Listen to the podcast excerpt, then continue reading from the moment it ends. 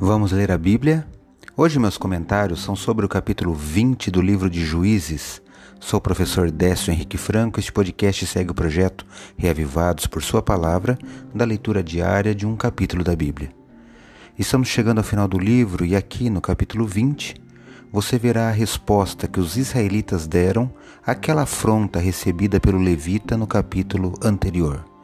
Finalmente vemos a nação inteira de Israel exceto os benjamitas, se ajuntando como um só homem para tratar da maldade ocorrida entre eles.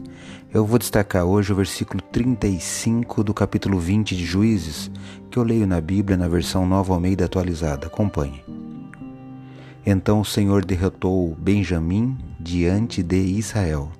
E naquele dia, os filhos de Israel mataram vinte e cinco mil e cem homens de Benjamim todos dos que puxavam da espada.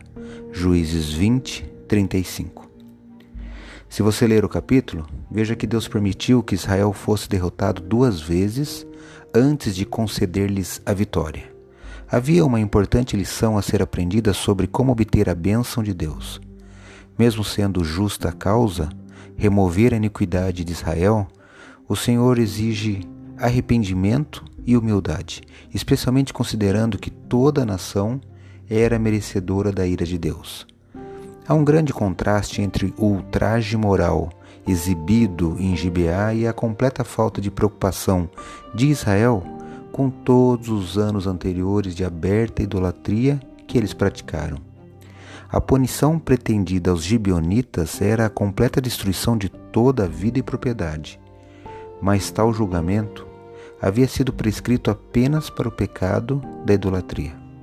Na sua hipocrisia, eles não perceberam que haviam sido mais diligentes na destruição do seu irmão pelo pecado deles do que foram em buscar expiação pelos seus próprios pecados e extirpá-los do seu meio. Que isso sirva de lição para nós. Antes de corrigirmos a outros, devemos corrigir a nós mesmos.